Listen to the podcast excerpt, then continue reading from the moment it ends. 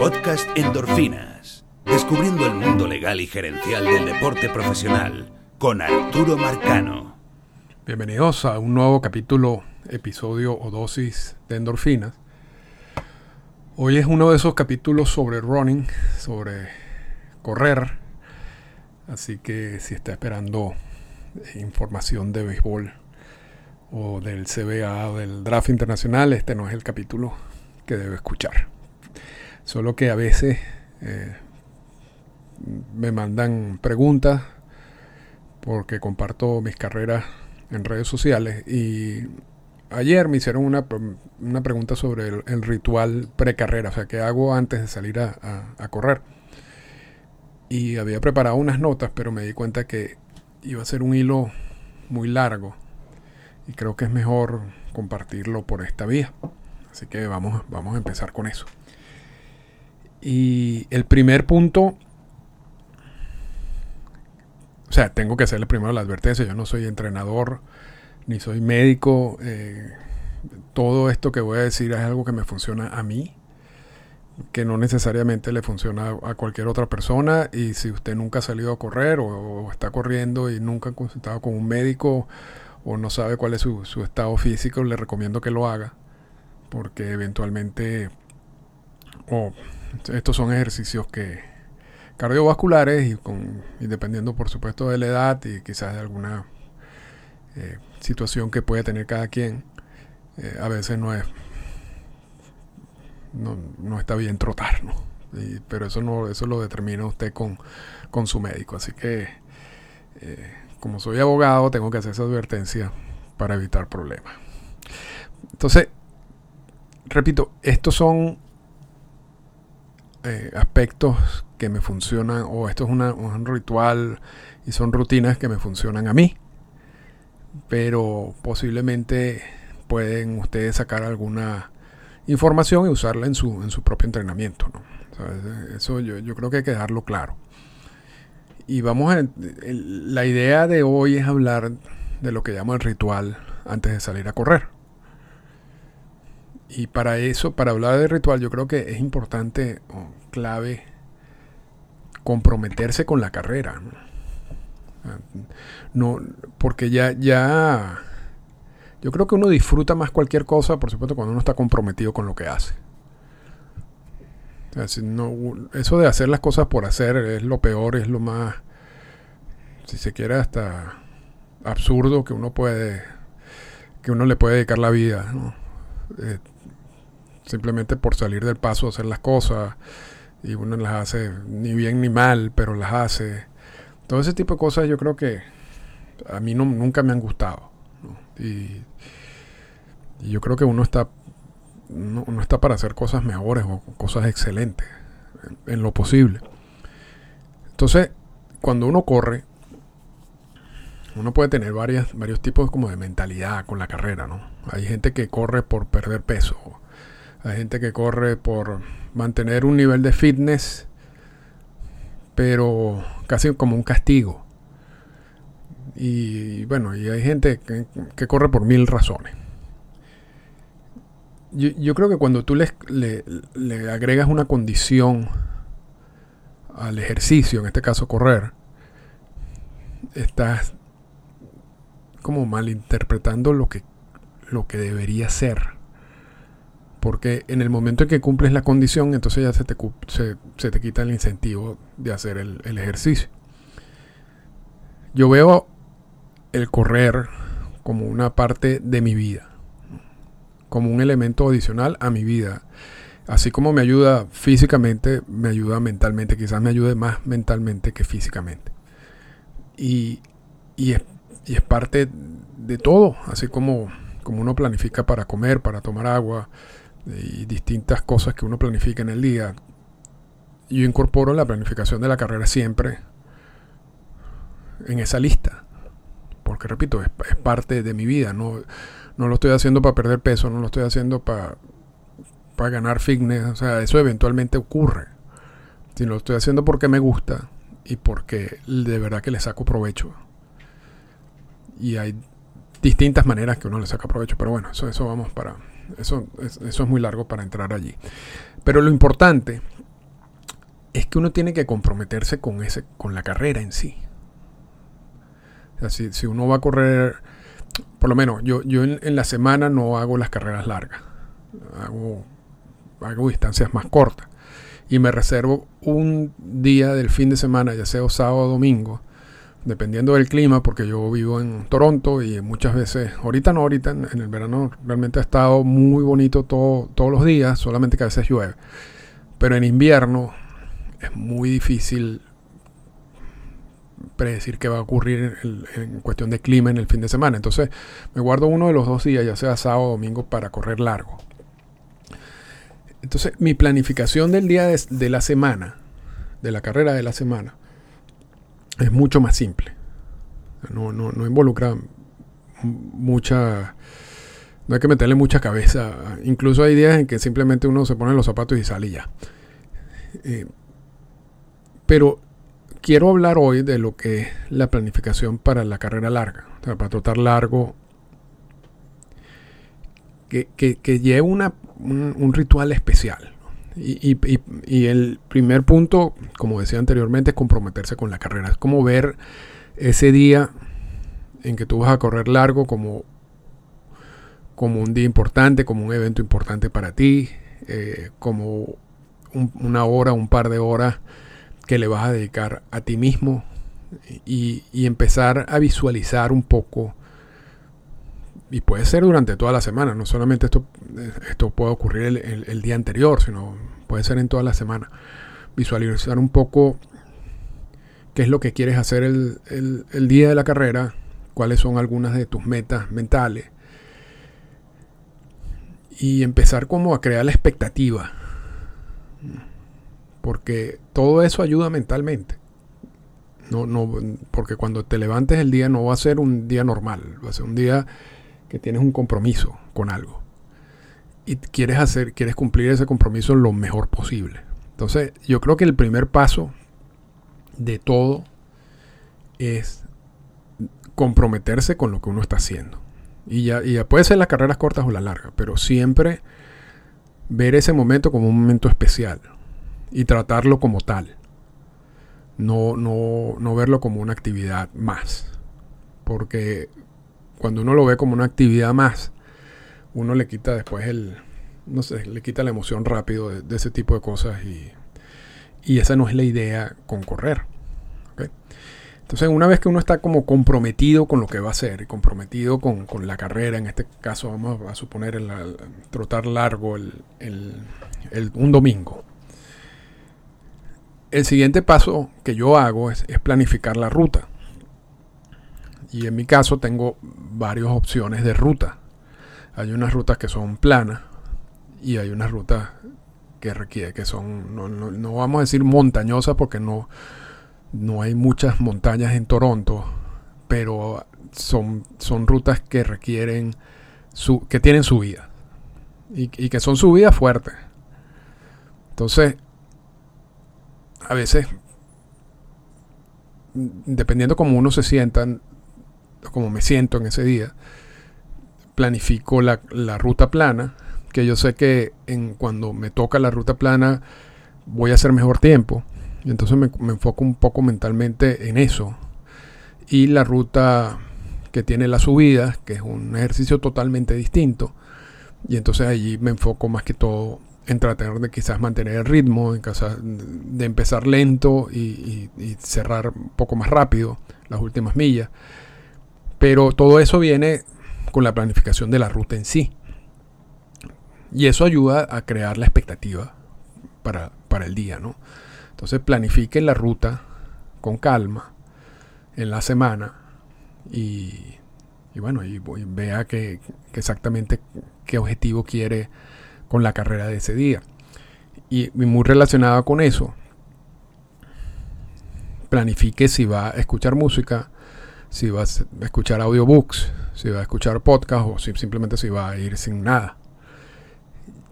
En mi caso, yo creo que eso lo e, eso me cuesta planificarlo dos o tres días antes porque a veces pasa algo el día anterior que me cambia un poco la, la dinámica de qué es lo que voy a escuchar. Y me explico. De repente tengo una carrera planificada el domingo y el sábado se me ocurre una idea de algo que quiero escribir o, o, algo, me, hablo con alguien y me, surge un, me plantea un tema de trabajo o lo que sea. Y yo siento que, o sea, que estoy todavía dándole vueltas a las ideas. Entonces, el domingo, cuando, es, cuando eso es así, normalmente en ese caso pongo música. Porque la música, como no tienes que estar pendiente de lo que están diciendo, sino simplemente como un fondo. Entonces tú puedes usar la carrera, la hora o las dos horas o las tres horas, la cantidad de tiempo que vayas a dedicarle a correr, a pensar, a, evaluar las opciones, las ideas, a darle vuelta a, a todo eso que estás pensando. Y eso es algo que yo particularmente no puedo hacer escuchando podcast o audiobooks porque eso requiere una atención. Y cuando tengo todas esas ideas en la mente, la atención se va hacia las ideas y no hacia, hacia el podcast o el audiobook. Entonces, repito, cuando hay, cuando, cuando tengo. Y esto se lo digo porque de repente es algo que ustedes ya se han dado cuenta y algunos quizás no se han dado cuenta, entonces los ayudo en ese sentido. Cuando tengan muchas ideas en la cabeza, cuando tienen algún problema o quieren solucionar algo y, buscan esa hora de, salir a trotar para pensar, pongan música. Eh, yo creo que es una, es una forma de, ayudar a, ese proceso. Ahora, si, si la mente está calmada, si no hay nada pendiente, entonces en ese caso sí uso la opción ya sean del podcast o del audiobook.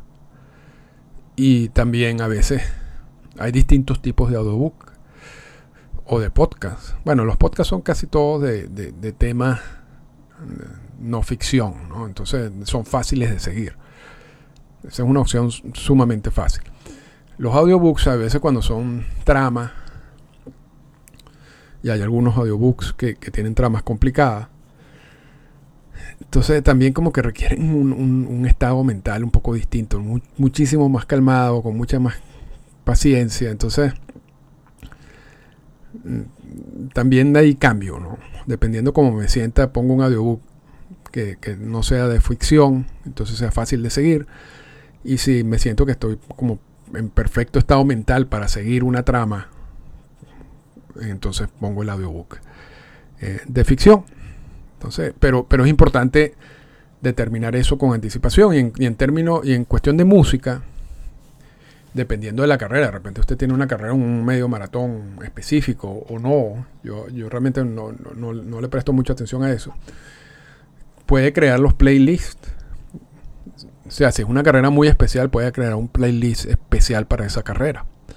Yo tengo un playlist de trotar, así se llama el playlist. Y ahí tengo, no, no sé, como 24 horas de música. Y ese lo pongo normalmente cuando pongo música. A veces planifico mi, playlist para una carrera en específico y a veces juego con, el tiempo. Si quiero hacer una hora y 50 minutos en un medio maratón, entonces hago un playlist que dure una hora y 50 minutos. Y más o menos voy siguiendo mentalmente cuánto me falta para que se termine el playlist. Y entonces ahí más o menos determinar si estoy bien con mi meta o no. Pero, pero eso ustedes lo pueden igual. Igual puede hacer un playlist de media hora. Si quiere trotar 5 kilómetros, por ejemplo, o una hora si quiere trotar 10 kilómetros. Y jugar un poco con eso, con, lo que es el playlist sí, el tiempo del playlist y el tiempo de lo que quiera hacer en la carrera. Entonces, son opciones, por supuesto, que, que también tomo en cuenta antes de salir a trotar. Y, vamos ahora a enfocarnos un poquito. Ya tenemos planificada la ruta, ya vimos el tiempo.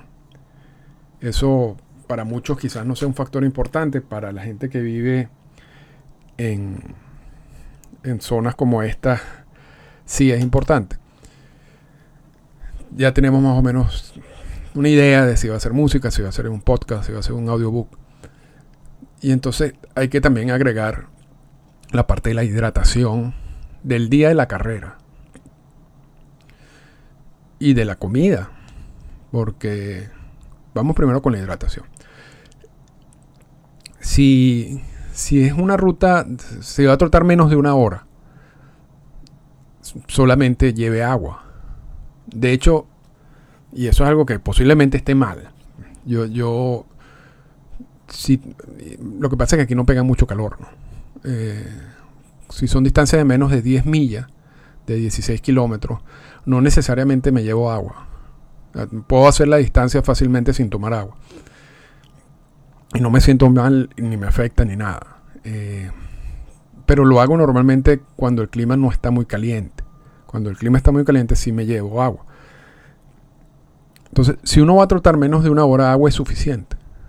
Si uno va a trotar más de una hora, bueno, ahí es donde entran todas estas bebidas como Gatorade. Yo no, yo no compro Gatorade. Yo, yo tengo agua y a veces me llevo algunas pastillas. Eh, puedo ponerlas en, mis redes sociales después de, sal o hay algunas a veces pongo le pongo algo al agua para darle cierto sabor pero pero bueno básicamente es eso. Yo tengo en, dependiendo por lo menos la ruta montañosa no tengo acceso a, agua en el camino. En la ruta que es plana hay varios sitios donde puedes tomar agua. Entonces cuando es la, ruta plana no necesito llevarme nada, porque, porque en la misma ruta puedo tomar agua. En la otra ruta sí necesito llevarme una botella o, hay un chaleco donde tú puedes poner las botellas y no la, no la cargas en la mano. Entonces es, es bueno determinar eso, ¿no? ¿Qué tipo de, hidratación necesitas para la carrera? Y de comida también depende de qué distancia. yo por ejemplo, esto lo estoy grabando un primero de agosto. El domingo, ayer, troté 17 millas, 27 kilómetros. Cuando ya, lo hice en casi 3 horas. Entonces ya cuando ya pasas las 2 horas, me llevo una barra de comida. Y cuando cumplo las 2 horas, me la como. A veces puede ser una banana, un cambur, que también lo pongo en el, en el chaleco. Eh, pero eso ya es cuando son distancias mucho más largas. Si son, yo creo que dos horas o menos no es necesario realmente llevar comida. Pero tómenlo en cuenta. De todas maneras, la hidratación sí es importante. Y, es algo que hay que planificarlo con, anticipación. Y como parte de esa planificación también está la ropa. Y, y eso incluye los zapatos. Si hay un gasto que usted debe hacer siempre si quiere realmente dedicarse a correr, es en los zapatos. Eso quizás se puede ahorrar en otras cosas, pero los zapatos y los zapatos hoy en día están caros, son costosos. Normalmente están alrededor de los 140 dólares o más, 160 dólares. Y si quieres unos con, con especiales, con, la barra de, titanio, pueden valer 250, 300 dólares. Pero es importante tener un un par de buenos zapatos y alternarlo. Yo, yo, eso yo lo hago de esa manera.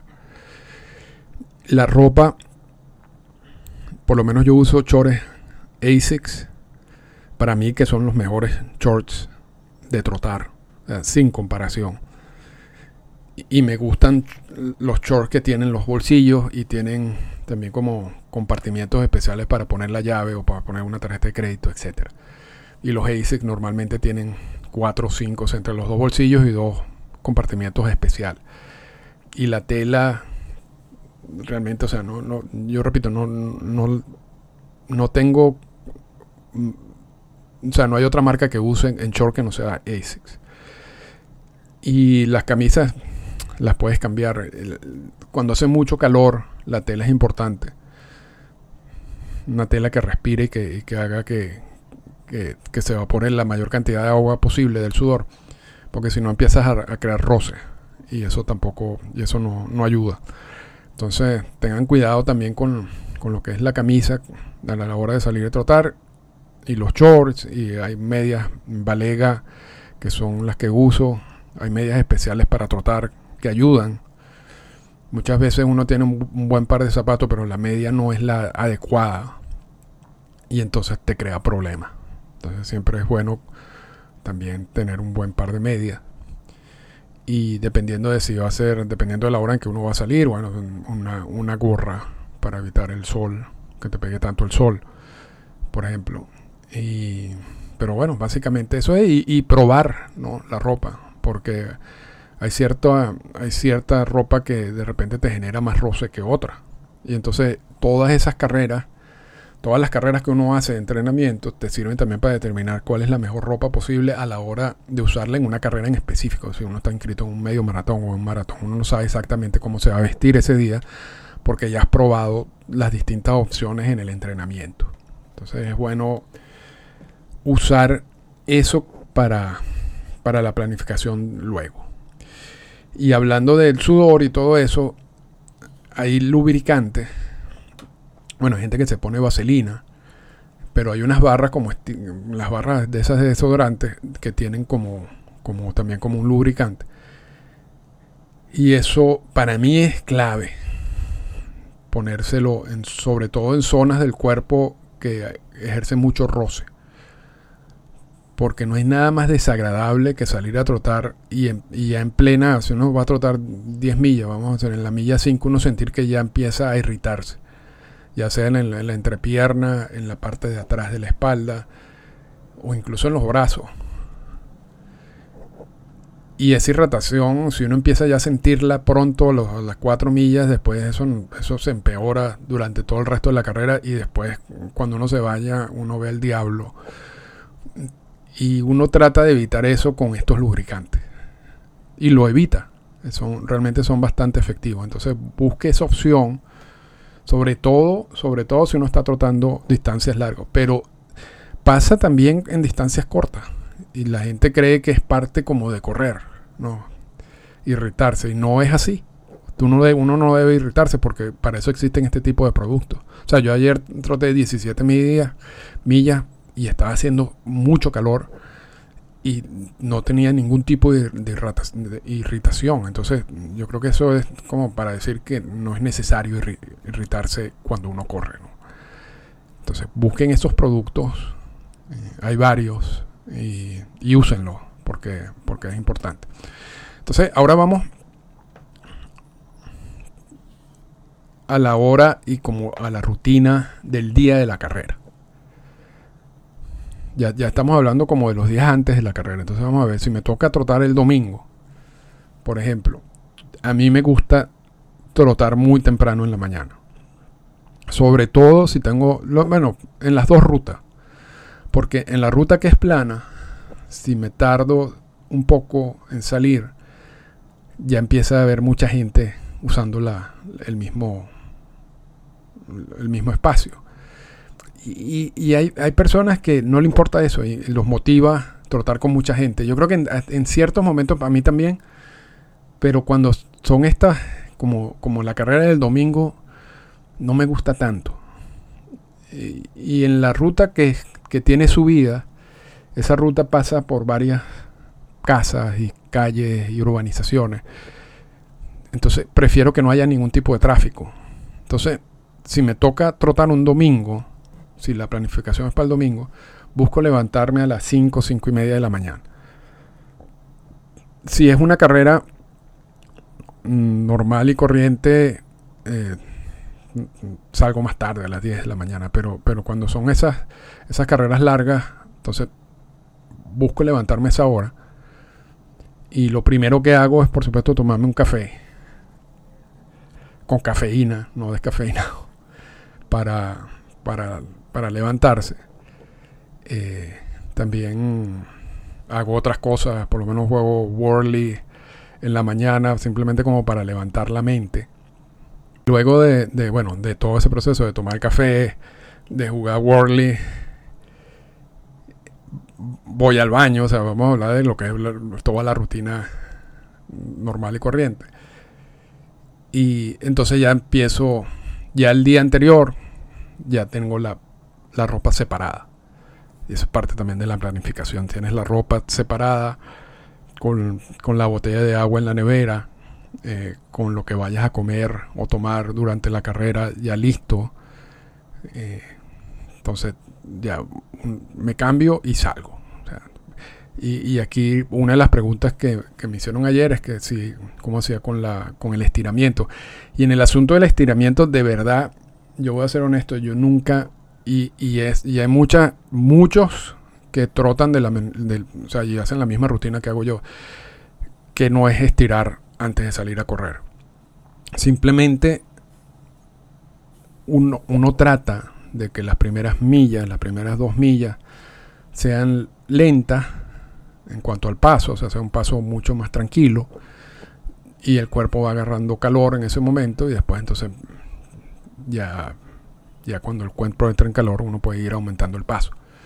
De hecho siempre en esas carreras largas, las 3, 4 primeras millas son las más difíciles porque, porque uno, uno va con calma, o sea, uno, no, sabe que, que vas, ese día va a correr una distancia larga, que vas a pasar 3 horas trotando entonces como que mentalmente ese primer pedazo siempre pega, ¿no? Siempre, siempre te afecta.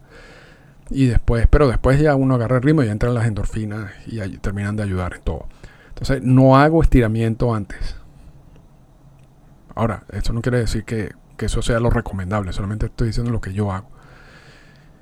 Eh, ¿Qué más? Tengo el. Hay que chequear que el, el reloj, yo uso Sunto, esté cargado tenga batería suficiente para la carrera, que los audífonos que vayas a usar estén, encargados. Yo lo uso sin wireless, sin, eh, sin cable, porque es demasiado incómodo estar trotando con un cable pegado al teléfono. Entonces, eso mm, hoy en día casi todos esos audífonos te aguantan cuatro horas, que es lo que uno necesita, básicamente. Eh, pero hay que estar mosca de que esté encargado eh, ah, no sé si ya, ya en ese momento del día de la carrera ya sabes exactamente qué vas a escuchar, si vas a escuchar un audiobook, si vas a escuchar un podcast, si vas a escuchar música, ya sabes exactamente la ruta. Entonces, mm, me lleva como media hora, 40 minutos desde que me levanto y me tomo el café a, salir. Para, para por, eso, por, por, eso pongo el despertador tan temprano. Porque trato de que ya estar trotando como a golpe de las 6, 6 y 10 de la mañana. Y luego, nada, básicamente hacer la carrera. Y déjame ver qué, otra nota tengo aquí. Y hacer planes para después de la carrera, ¿no? Ay, aquí puse una nota. y ya con esto cierro. Eh, sobre todo si uno trota muy largo, o sea, trota distancias largas, tengan cuidado con lo que coman después de la carrera.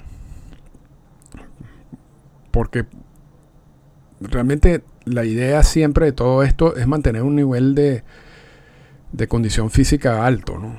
Pero ese, ese nivel de condición física uno lo termina matando si, si después tú comes lo que tú quieras, ¿no? Y eres desordenado con las comidas o con lo que tomas.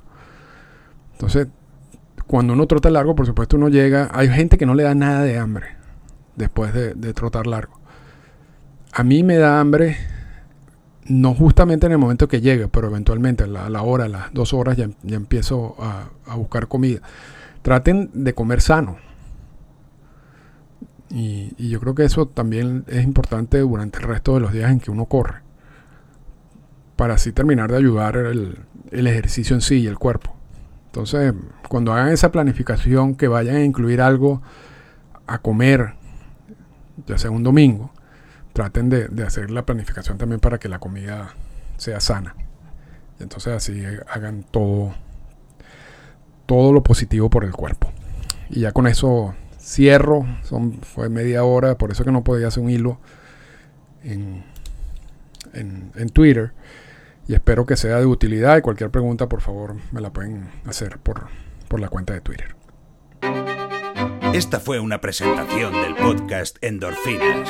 Para comunicarse con nosotros, escríbanos a las siguientes cuentas en Twitter. Arroba Arturo Marcano y arroba Endorfinas Radio.